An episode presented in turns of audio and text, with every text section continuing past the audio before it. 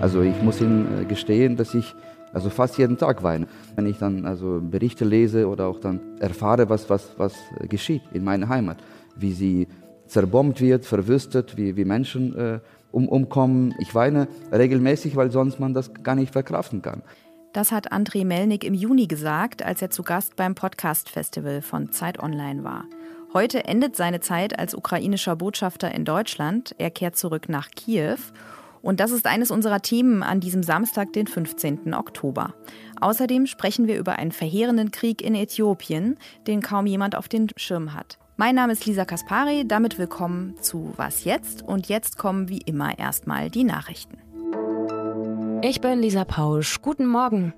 Die Grünen haben sich auf ihrem Parteitag in Bonn gestern Abend hinter Bundeswirtschaftsminister Robert Habeck gestellt und mit klarer Mehrheit dem sogenannten Streckbetrieb der beiden Atomkraftwerke in Bayern und Baden-Württemberg zugestimmt. ISA 2 bei Landshut und Neckar-Westheim bei Heilbronn sollen demnach noch bis Mitte April Strom erzeugen können und dann unverzüglich zurückgebaut werden. Neue Brennstäbe sollen für den Reservebetrieb aber auf keinen Fall gekauft werden. Das sei die rote Linie der Grünen, sagte Parteichefin Ricarda Lang. Kritik zu dem Beschluss kam, wie erwartet, von FDP-Chef und Finanzminister Christian Lindner. Er fordert für diese beiden Atomkraftwerke und das dritte noch aktive im Emsland eine Laufzeitverlängerung bis 2024.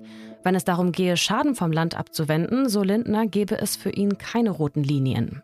Heute geht es auf dem Parteitag der Grünen um Außenpolitik, etwa um die Ukraine, die Proteste in Iran und die umstrittenen Rüstungsexporte nach Saudi-Arabien. In mehreren deutschen Städten sind wegen der steigenden Energiepreise für heute wieder Demonstrationen angekündigt. In Leipzig werden bis zu 10.000 Teilnehmende erwartet. Zu einer Kundgebung hatte ein Aktionsbündnis unter anderem aus Gewerkschaften und Jugendorganisationen von Grünen, Linken und SPD aufgerufen. Das Bündnis fordert zum Beispiel die Fortführung des 9-Euro-Tickets und einen Mietendeckel. Vor allem in den ostdeutschen Bundesländern gibt es seit ein paar Wochen Proteste. Dabei versuchen sowohl linke als auch rechte oder rechtsextreme Gruppen zu mobilisieren. Die Politik beobachtet das deshalb mit Sorge. Redaktionsschluss für diesen Podcast ist 5 Uhr. Die meisten von uns werden Andrei Melnik wohl als ziemlich undiplomatischen Diplomaten in Erinnerung behalten. Kanzler Olaf Scholz bezeichnete er als beleidigte Leberwurst. Angela Merkel attestierte er eine grenzwertige Besessenheit von Russland.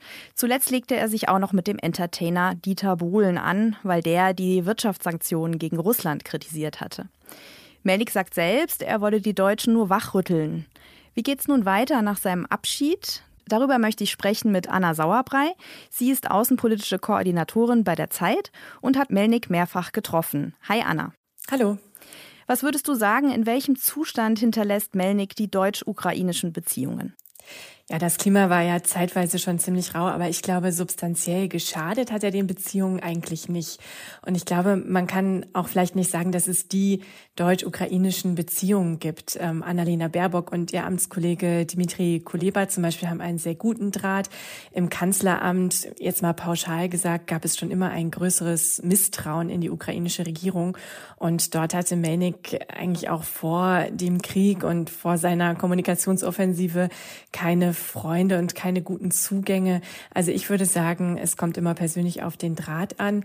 Und vielleicht können die Deutschen ja sogar ein bisschen was lernen von Melnik. Ähm, er selbst hat immer von der neuen und der alten Diplomatie gesprochen. Und diese alte Diplomatie beschränkt sich auf vertrauliche Gespräche im Hintergrund, eben auf die Kontaktpflege in den Regierungen selbst. Und eine deutsche Diplomatin äh, sagte kürzlich mal in einem Hintergrundgespräch, naja, vielleicht können wir tatsächlich ein bisschen was davon lernen, dass auch unsere Botschafter in ihren Ländern stärker öffentliche Stimmen sein müssen, in die Diskurse reinwirken müssen. Also ich glaube, so ein bisschen Achtung hat man vor ihm auch gehabt.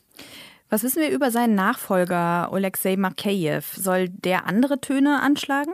Also ich habe ihn persönlich noch nicht kennengelernt, aber nach dem, was man liest und, und hört, wird der Ton vielleicht etwas anders, ähm, die Haltung aber sicherlich dieselbe sein. Also man liest, dass Makeyev auch sehr gut Deutsch spricht und er kennt Deutschland auch schon gut. Er hat äh, internationale Beziehungen studiert, ist ein sehr erfahrener Diplomat, der ist schon ähm, seit er 21 ist im diplomatischen Dienst und hat schon sehr wichtige Posten innegehabt, ähm, zum Beispiel als politischer Direktor im Außenministerium der Ukraine und er war auch ein sehr enger Mitarbeiter des früheren Außenministers Klimkin. Jetzt ist er zuständig ähm, für Sanktionspolitik innerhalb der Kiewer Regierung, also auch schon befasst mit äh, vielen Themen, die dann für ihn auch als deutscher Botschafter wichtig werden. Ähm, bislang ist er sehr zurückhaltend. Ich folge ihm jetzt ein paar, paar Wochen schon auf Twitter. Da äh, retweetet er sehr viel Regierungskontent, aber bislang sehr wenige eigene Meinungen. Wie geht's denn für Melnik in der Ukraine weiter? Also es, äh, er hat jetzt nochmal ein Interview gegeben der Nachrichtenagentur dpa. Ähm, da hat er nochmal gesagt, so, dass es ein Angebot gebe in Kiew, dass er äh, Vizeaußenminister wird. Ähm, er sagte auch, dass er am Dienstag mit Präsident Zelensky persönlich über seine Zukunft sprechen werde und hofft, dass, äh, wie er sagt, Zelensky ihn als Teil seines großen Teams sieht. Also ich glaube, da scheint es noch ein bisschen ja Unklarheiten zu geben. Jedenfalls ist noch keine eindeutige Position verkündet. Alles klar, ich danke dir, Anna. Gerne.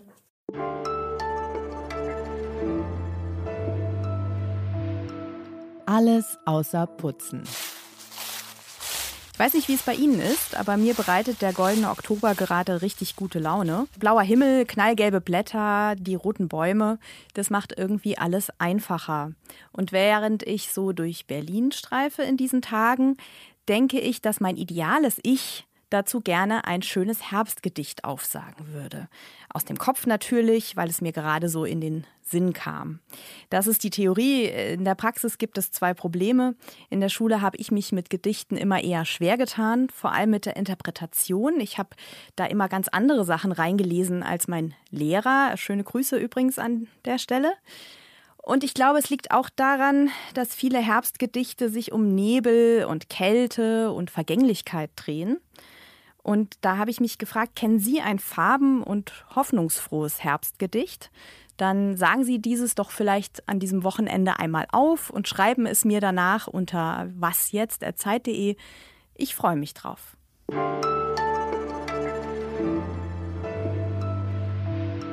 Nicht noch ein Gespräch über den Krieg, das könnte man denken.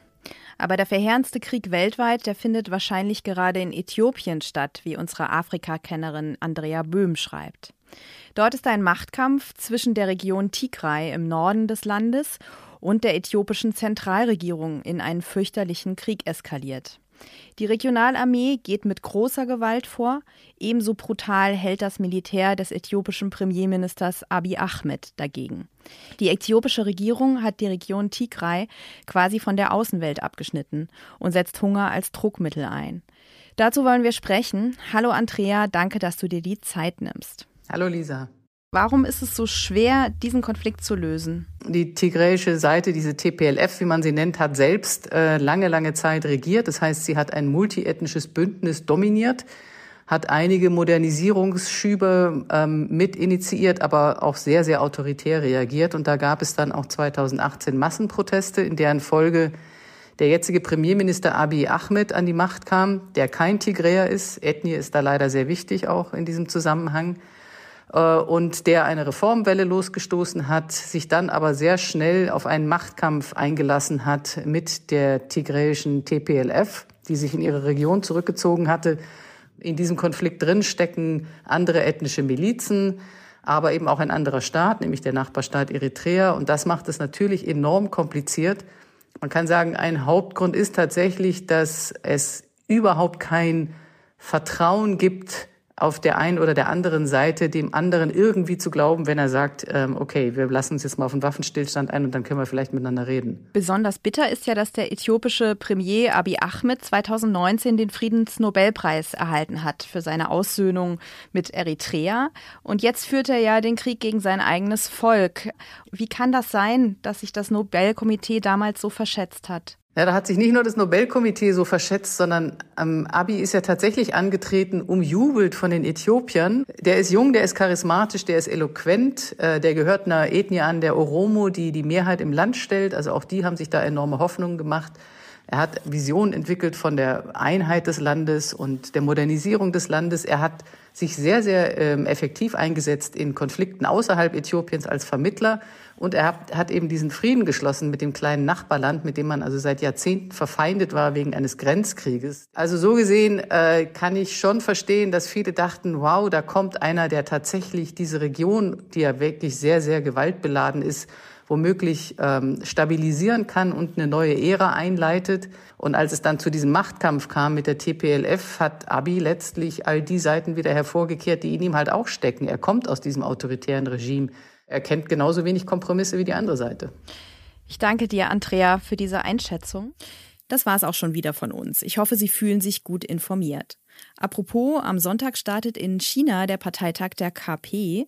Mehr zur Stimmung in der politischen Führung unseres mächtigen Partners und Systemrivalen können Sie bei meiner Kollegin Simon in der Spezialausgabe nachhören, die heute erscheint. Wenn Sie Feedback für uns haben, können Sie das immer gerne an wasjetzt.zeit.de schicken und jetzt bleibt mir erstmal nur ein erholsames Wochenende zu wünschen. Ich hoffe, der Herbst bleibt uns allen noch ein wenig erhalten und sage Tschüss und bis bald.